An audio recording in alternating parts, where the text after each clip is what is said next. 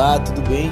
Pega sua xícara de café e senta comigo para mais um Visão e Revolução, o seu podcast diário.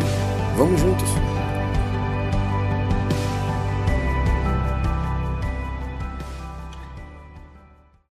Olá, bom dia! Vamos seguindo para Colossenses capítulo 2, versículo 6. Portanto, assim como vocês receberam Cristo Jesus, o Senhor, continuem a viver nele enraizados e edificados nele, firmados na fé, como foram ensinados, transbordando de gratidão. Tenham cuidado para que ninguém os escravize a filosofias vãs e enganosas que se fundamentam nas tradições humanas e nos princípios elementares deste mundo, e não em Cristo, pois em Cristo habita corporalmente toda a plenitude da divindade por estarem nele, que é o cabeça de todo poder e autoridade, vocês receberam a plenitude. Vamos lá. Onde você está edificado? No que a sua fé se fundamenta? Eu ontem falei sobre provar os espíritos. Nós temos estamos vivendo um momento de derramar cada vez maior profético sobre a igreja. Isso é maravilhoso. Então nós ouvimos muitas coisas de pessoas, mas também ouvimos muitas coisas em nós mesmos. E aí é um grande BO. Porque se nós não temos discernimento, nós começamos a edificar e enraizar e fundamentar toda a nossa experiência cristã não na figura do Cristo, mas na figura daquilo que nós ouvimos e recebemos e que muitas vezes, se andarmos sem discernimento, pode ser apenas uma filosofia vã e enganosa, fundamentada não apenas num desejo humano, mas numa tradição humana. Então, quem foi que disse que Deus vai te dar casa, que Deus te que Deus vai te dar dinheiro? Quem foi que disse que você não Quem foi que disse? Porque essas filosofias, esses entendimentos, eles são maravilhosos. Eles nos ajudam emocionalmente. Eles nos amparam, nos equilibram psicologicamente. Mas eles nos escravizam e nos edificam em algo que não é a figura do Cristo. A figura do Cristo, ela é morte. Veja, você não precisa morrer todos os dias. A sua morte já foi feita na cruz, isso está em Efésios. Mas os seus pensamentos, sua mentalidade precisa sim todos os dias batida, porque a sua mentalidade ela pode te levar a lugares de aprisionamento, fora da figura do Cristo, é esvaziamento de poder. Porque Paulo ele segue dizendo que em Cristo habita a plenitude da divindade corporalmente. Porque nós estamos nele que é o cabeça de todo poder e de toda autoridade, nós recebemos plenitude. Lá em Gálatas, Paulo está dizendo assim: logo que eu recebi Jesus, Gálatas 1, logo que eu recebi a revelação de Jesus lá em Damasco, eu imediatamente eu fui anunciar e pregar por três anos. Eu não quis ouvir ninguém, eu não quis falar com ninguém, porque eu não busquei entendimento humano. Irmão, eu creio na inspiração de Deus sobre os homens, na revelação teológica da pessoa de Deus sobre os homens, mas eu não creio que Deus se enriquece. Eu creio num Deus que é infinito e que nos dá infinitamente mais. Eu creio num Deus que é pleno eu creio num Deus que faz do fim o começo, eu creio num Deus que está em todas as eras, em todos os tempos, eu creio num Deus que não ingessa a sua revelação.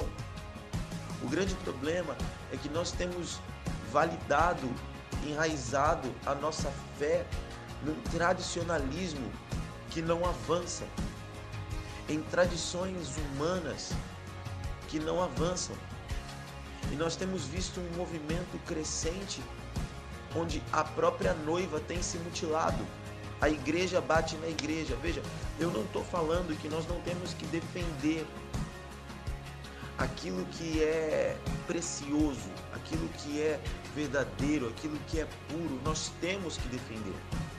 Existem movimentos surgindo e sempre surgiram no meio da igreja, sempre foram falados dos falsos profetas. Existem movimentos que são plenamente, plenamente, plenamente hereges. Existe isso. Mas também existe um frescor novo de uma revelação profunda de algo que Deus está trazendo e construindo. Mas não é porque isso é diferente do que já foi ouvido que a noiva precisa bater nela mesma, que ela precisa se automutilar. Existe um frescor de uma revelação que o Senhor está trazendo, porque há um tempo novo que o Espírito está preparando para a sua noiva. E num tempo novo, ele vai trazer um vinho novo. Nós não podemos esvaziar o poder desse corpo, porque não compreendemos o que Deus está fazendo e permanecemos fundamentados em filosofias humanas e tradições humanas. Eu quero ser um pouco ousado no que eu vou falar e eu peço que você tenha maturidade nisso. Tudo o que nós conhecemos do Evangelho, à exceção das suas experiências pessoais e que se testificam na própria palavra, tudo o que nós conhecemos do Evangelho, nós só conhecemos por conta da perspectiva de quem nos ensinou. Nós conhecemos pela perspectiva de quem nos discipulou, de quem discipulou esse que discipulou, de quem discipulou que foi discipulado.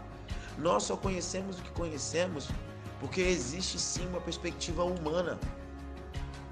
Nós só conhecemos como conhecemos porque existe uma perspectiva de Lutero, uma perspectiva de Calvino, uma perspectiva de Armínio, existe uma perspectiva humana. E essa perspectiva humana, embora seja valiosa e também inspirada pelo Espírito, ela não pode ser necessariamente o lugar onde você está fundamentado. Porque você precisa estar fundamentado no Cristo, enraizado no Cristo e na revelação que Cristo já trouxe para a terra e que permanece se descortinando camada após camada para sua noiva individualmente. Os tempos estão aí. Pessoas de diversos lugares estão falando coisas iguais ou semelhantes. Existe uma revelação nova que está sendo dada e nós precisamos fundamentar a nossa fé no Cristo. Porque quando nós fundamentarmos a nossa fé na figura do Cristo e do que Deus Pai está revelando tempo após tempo, então nós podemos usufruir daquilo que nós já temos. E o que nós temos não é parcial. O que nós temos não é limitado. O que nós temos é plenitude da divindade em nós. Quando nós estivermos como igreja enraizados, não há nada que possa resistir a essa igreja plena e que já recebeu, porque Paulo está dizendo que nós já recebemos a plenitude. Não é que a gente vai receber ainda. Ele está dizendo nós já temos essa plenitude. Nós já temos, mas o que nós precisamos fazer? Enraizar e edificar nele, e não no que nós entendemos, sabemos, ouvimos ou conhecemos de filosofias humanas. Nós estamos vivendo um momento onde as pessoas estão massageando o ego com discursos de coaching nós estamos vivendo um momento onde a palavra está sendo distorcida ao bel prazer para que pessoas apenas se sintam emocionalmente afetadas. Evangelho, irmão, é a morte de Cristo. E a morte de Cristo é a morte das coisas velhas. É renúncia. Se enraiza nele para que você experimente o pleno poder que já existe em você. Um beijo grande, Deus abençoe. Tchau, tchau.